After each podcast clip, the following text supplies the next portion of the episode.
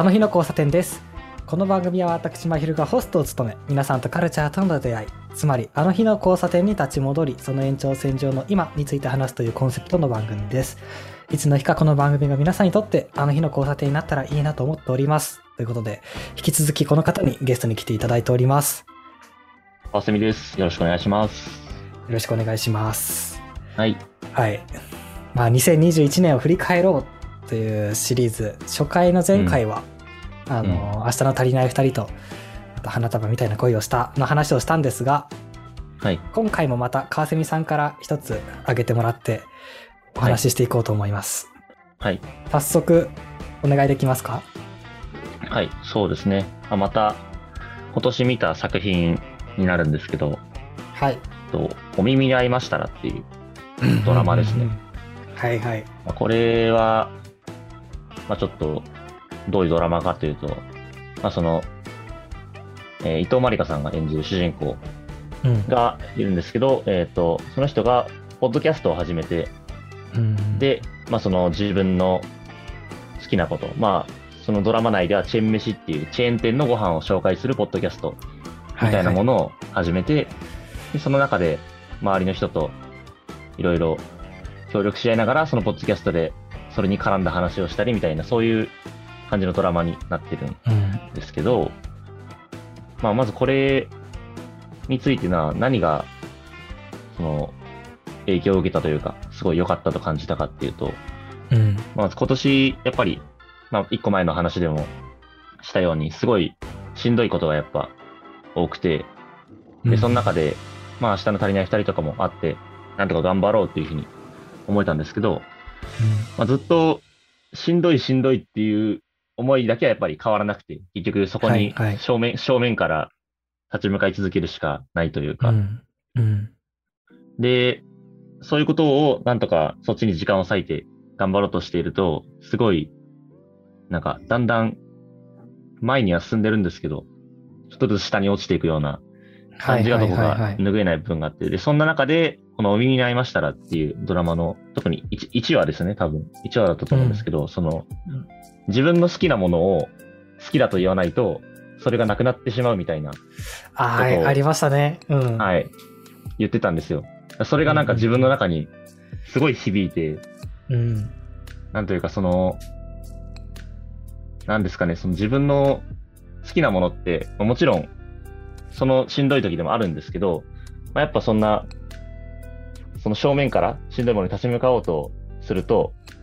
まあ、どうしても自分の好きなものから少し離れる時間も多くなって、うん。で、結果的にしんどくなっていくんですけど、でもそういうことを繰り返してると、その自分の好きなものですら、はな離れていったせいで、うん。その、どんどん、その好きだった気持ちすらもなくなっていってしまうというか、そういう感覚が、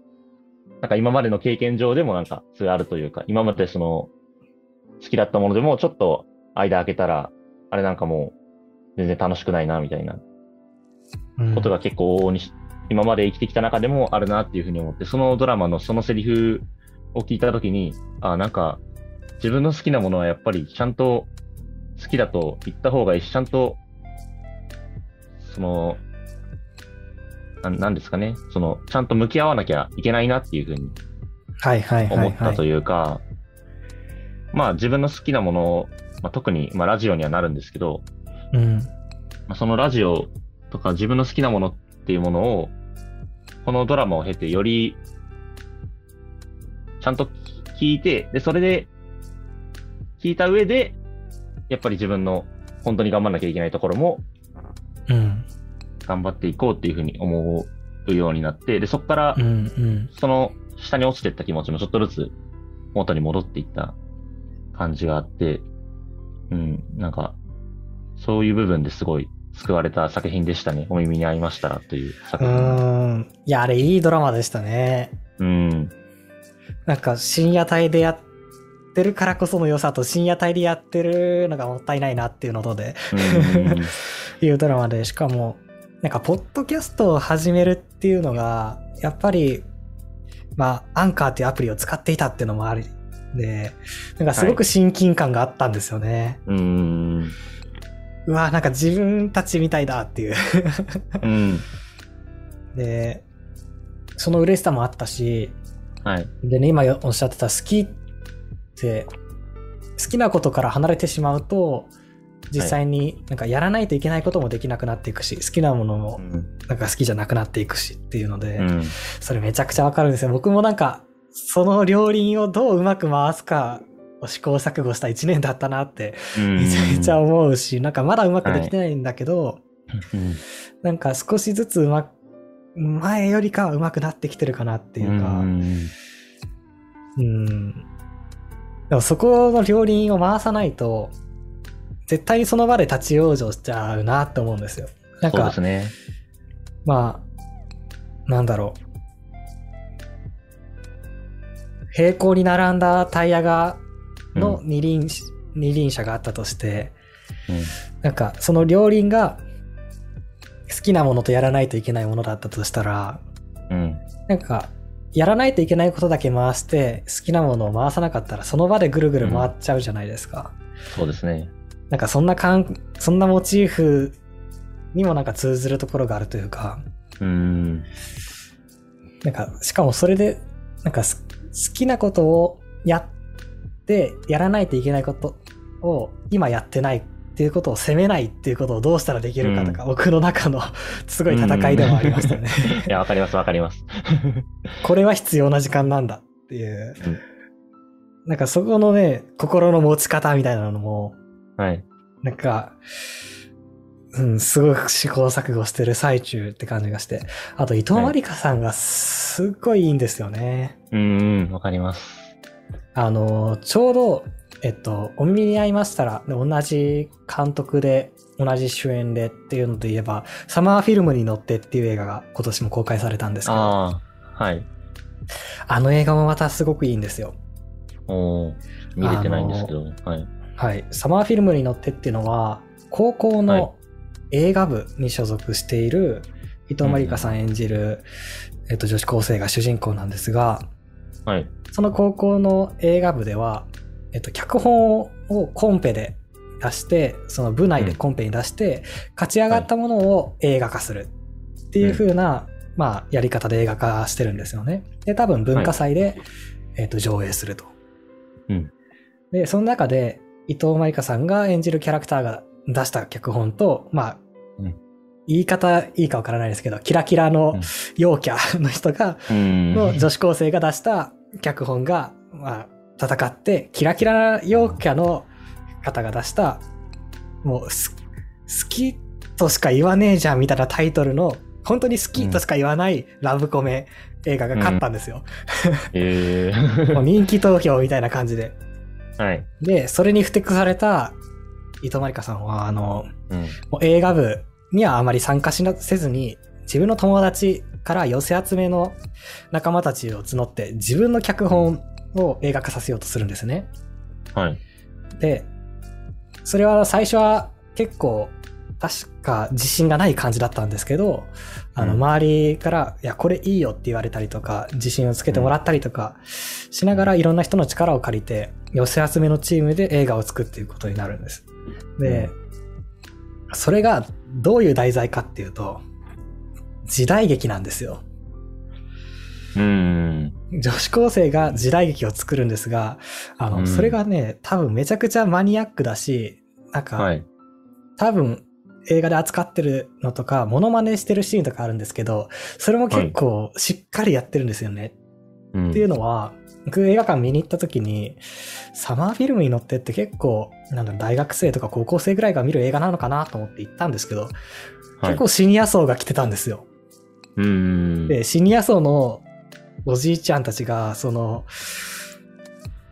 なんだっけ、時代劇の活心のモノマネみたいなのしてる時とかにすごく笑ってるのとかを見て、はい。ああ、捉えてるんだなとか思って。うん。で、まあそうやったハリボテのチームで作った映画っていうのは、まあ、最終的に映画のラストシーンで、その作った映画自体も、まあ、あ衝撃のラストシーンっていうのを迎えるので、あ、そういう持っていき方もあるのね。青春だなっていう、ラストシーンを迎えるので、それはぜひ映画を見て、あの、はい 欲しいんですが、その、はい。今年はね、だからお耳に合いましたらと、サマーフィルムに乗って、この2作でなんか、伊藤まりかさんって、すげえいいなって思った一年でしたね。うんあのーそれこそ、あのー最近、映像権には手を出すなという漫画のうん。作者の方と何かの雑誌、ウェブの記事で対談されてたんですよ。はい。伊藤まりかさんと映像権には手を出すなの作者の大原澄人さんが。で、はい。まあ、それは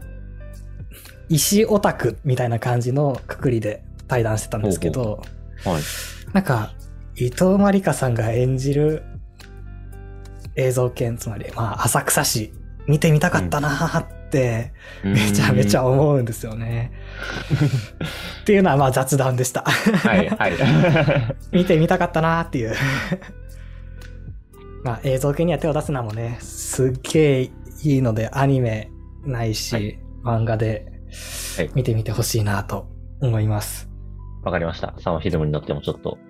機会があったらはいぜひぜはい。じゃあ、あの、僕どうしよっかなまあ川瀬さんが多分音楽の話をどっかでしてくださるので、はい。音楽の話はその時に置いておくとして、はい。うーん、どうしようかな。なんかあの、まあ、さっき言ったみたいに、花束みたいな恋をした以前以後があり、さらに、ポップライフ以前以後が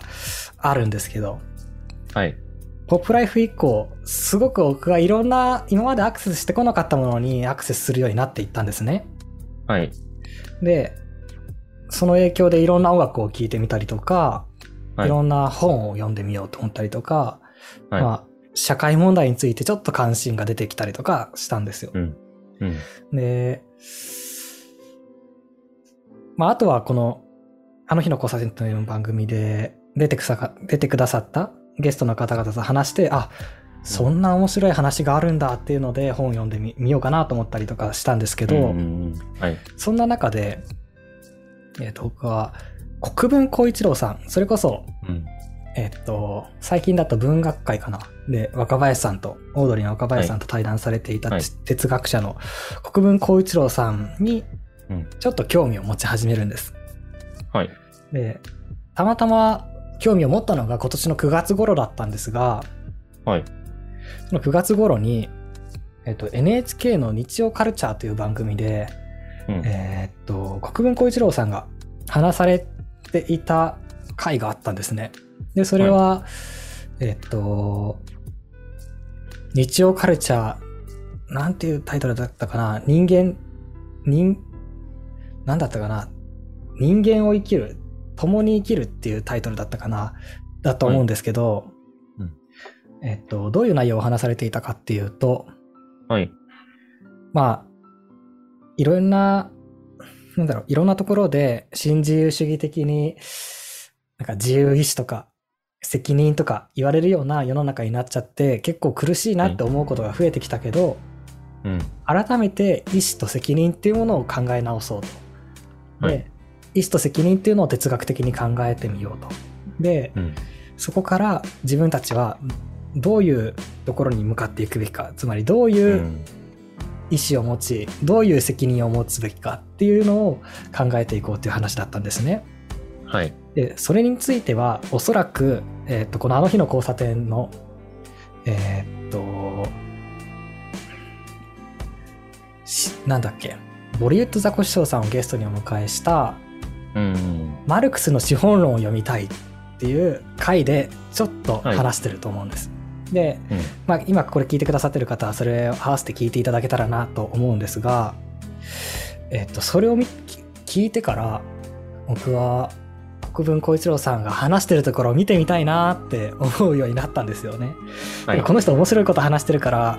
なんか喋ってるところを見たいなと思って YouTube で検索したんですよ国分光一郎って、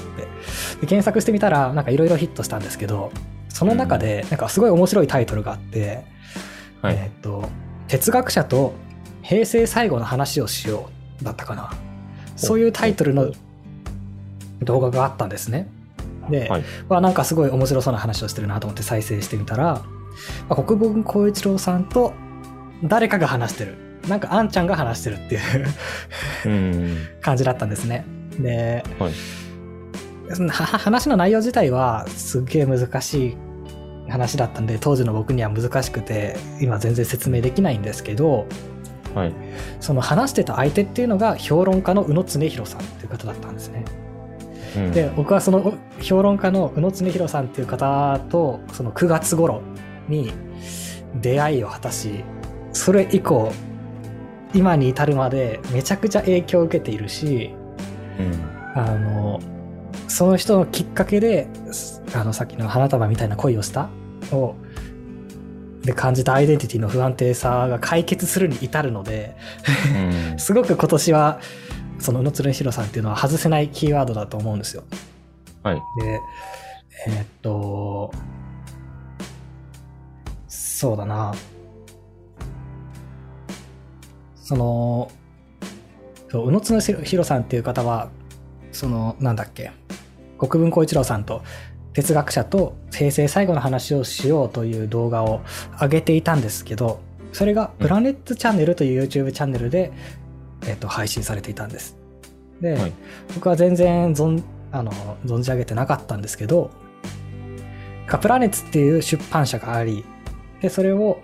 宇野恒弘さんという評論家の方がされていると。はいでそこから結構有名な本出ていて例えば落合陽一の「魔法の世紀」とか「デジタルネイチャー」とか、なんかそういうのもそのプラネッツっていうところから出てるんですよ。はい。でそれと連動したようなものをプラネットチャンネルっていうのは動画コンテンツでいろいろ上げてるんですけど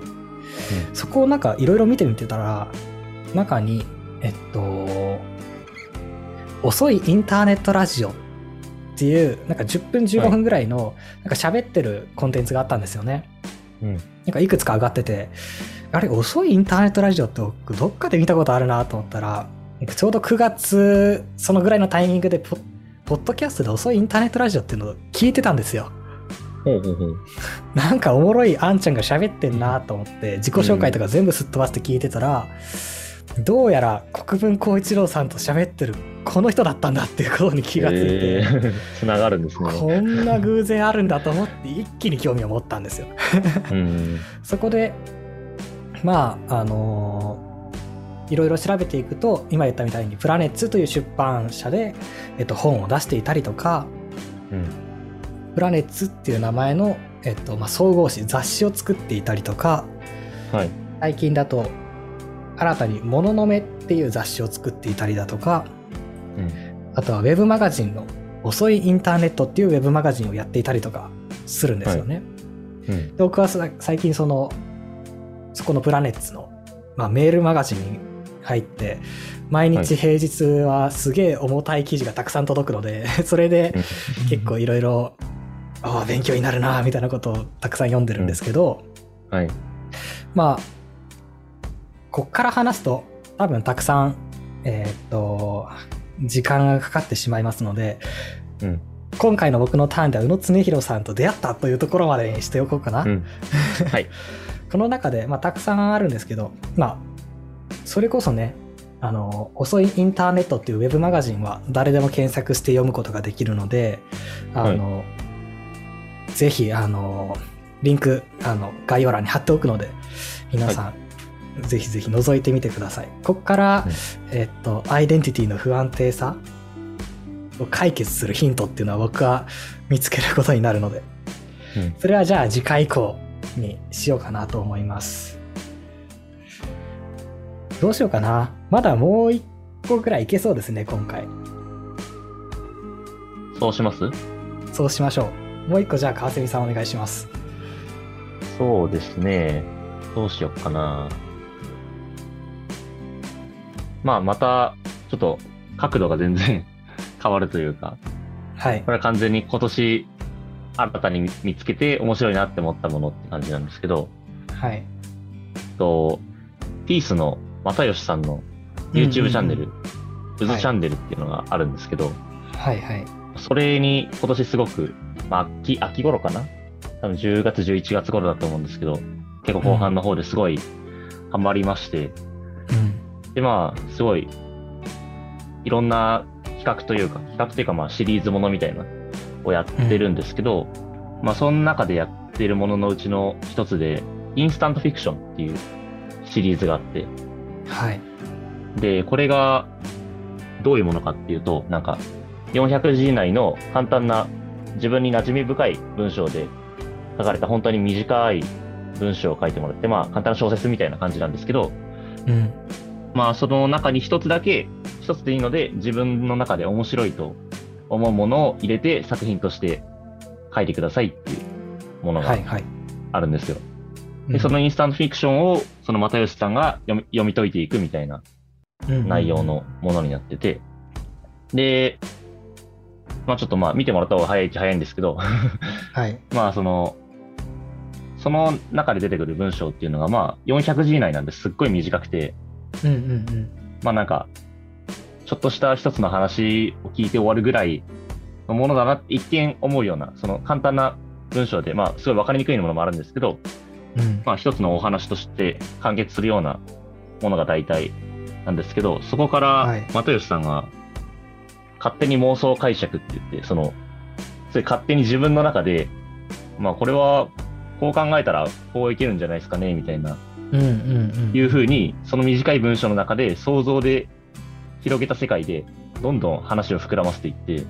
はいはい。で、そういうふうに考えていくと、その文字だけで、最初自分で一回読んだだけの文章とは全然違う風景の文章に見えて、うんうんうんうん。あなんか、こういうふうに、すごい、なんていう、短い文章なのに、自分の考え方一つでそんだけ広げられるんだって思って、でこれは多分、インスタントフィクションはもちろんそうなんですけど、多分他のものにもすごい、きっと言えることなんだろうなっていうのはうんいやーそうですね。うん。それこそ曲とかもそうですし、うん。まあ、映画とかドラマとか、そういうものも、まあ、先ほ先ほど、まひるさんもおっしゃってた、その、自分のスタンスとかからこう見えたみたいな話じゃないですけど、うんまあ、そういうふうに自分の中で、勝手に妄想でいいけど、そういうふうに広げていければ、よりその作品を深く深く堪能して楽しむことができるんじゃないかなっていうふうに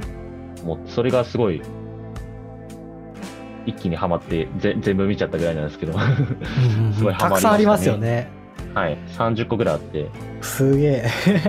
はい、その中であの川澄さんがこれ見てくださいっていうのを送ってくださった「桃太郎は鬼のスパイ」っていう回。はい、はい、ャープ14ですね。見させてもらったんですけど、その、なんだろう。なんかかそれこそ少ない文字数から読み解いていく感じがなんかさっき言ったみたいにいろいろ妄想だけどうん、はい、なんだろうよを深掘りできるしあのいろいろ妄想膨らますことができるだけじゃなくってななんだろうな,、なんか結構文章とか物事を批判的に見ることができるようになる訓練でもあるのかなとか思ったりするんですよね。なんかここにはこういう隠れた前提があるんじゃないかみたいな。うん、こう言ってるから桃太郎って鬼のスパイだよなっていう。うん、なんか桃太郎だったら先入観として鬼とは敵対関係にあるじゃないですか。うん、だけどそこの隠れた前提みたいなものをうん。なんか批判的に見ることによってうん、なんか見抜けるようになってくんだなとかうん、なんかそう思うとなんか日常生活こんだけ突っ込んで生きてたらそりゃおもろいよなって思うし、うん、だから引っかかるところも多いしうん。あ、の小説もねあのコントも書けるんだろうなってうん思うんですよね。なうんうんなんか日常どんな感じに見てんだろうってそうですね。ワクワクしますよね。はい。これのちょっと面白いところが、なんか、国、学校で習う国語とは違うみたいなこと言ってて、学校で習う国語っていうのは、その、もん問題とかでもありますけど、作者の気持ちを一個絞っ、その一個に絞って確定させて答えるみたいな。そのうん気持ちを読み解くみたいなことが、まあ普通の学校で習う国語なんだけど、今回やってるのは全然それとは違って、もう作者が全然思ってないことでもいいから、うんうん自分の想像の中で作り、全然作り出しちゃっていいから、その中で、そういうふうに物語を解釈してみようみたいなことを言ってて、で、あなんなんだろうな、そう、国語って確かに、今考えればですけど、まあ、作者の気持ちって言ってるけど、なんでそこばっかりだったんだろうなっていうのはすごい思う部分いやまあそれはそう、はいそうなんですよね。はいまあ、もちろん読解力っていう意味では、そのちゃんと意味を理解するっていうのは大事なんですけど、うん。まあ、そことは別の部分で、より作品を楽しむっていうところで言うと、そういうふうに、全然関係なくてもいいんだなっていうふうに思いましたね。うんうんうんいや、そう、そう、そうなんですよね。僕もめちゃくちゃそれわかるなと思って、うんなんか、それこそこのあの日の交差点とかで、なんかいろんなものを話そうっていう時に、うん映画なり、まあそれこそライブなりについて話そうっていう時に、うん何か答えを導き出そうっていうのはしないでおこうと思ってるんですよ。うんしないでおこうと思ってるし、しかもできないと思ってるんですよね。なんかこの作品の作者はこう伝えたかったんだろうなっていうのをお話しして、あの、導き出したいのではなくって、自分はそこから何を思ったんだろうっていうのに注目したいっていうふうに結構強く感じてたので、なんかそっち側の楽しさって確かに学校じゃ得られないよなって思いましたね。うん。はい。だけどめちゃくちゃそこって大事だよなというかそれこそなんかうん正しさって読解力っていう意味ではめちゃくちゃ大事だけどうん。一方で正しさを求めてしまうとうんなんだろう喋ることに楽しみがあんまりなくなってしまうんです。なんかまあ自分じゃ分かんないだろうなとか自分より詳しい人いるしなって思ってしまう。でもそう思ってしまうとできないことってたくさんある。はい。でなんかそうじゃなくってそれぞれが思ったことにもっとフォーカスしていいんじゃないっていうのはなんか自分でも思ったことだけどいやこんな風に実践されてるとね面白いですね。はい。めちゃくちゃ面白いです。インスタントフィクション。まあ、他の動画もあって、まあ、うんおすすめしたいので言うと、100, 100の3っていう企画があるんですけど、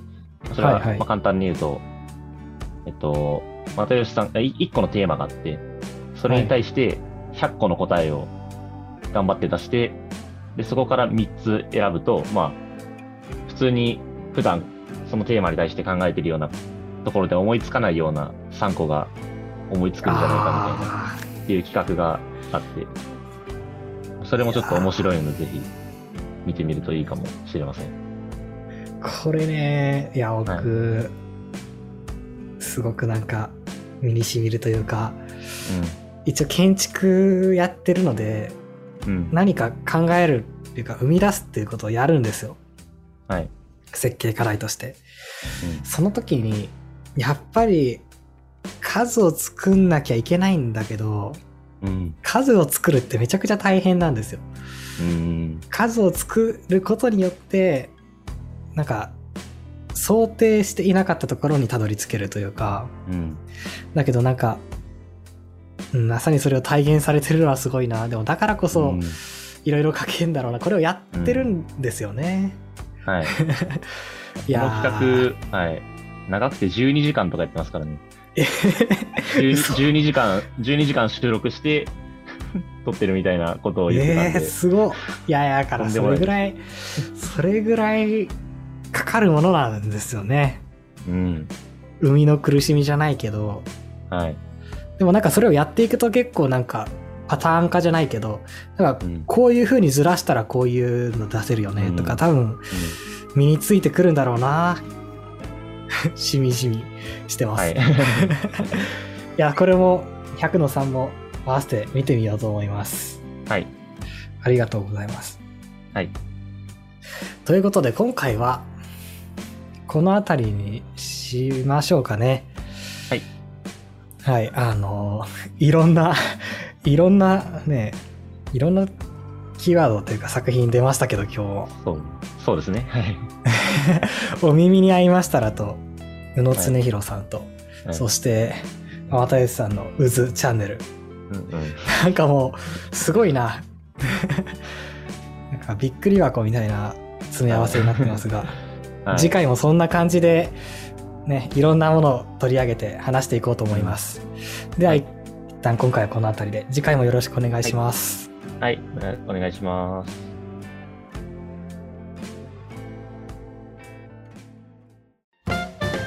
次回へ続く。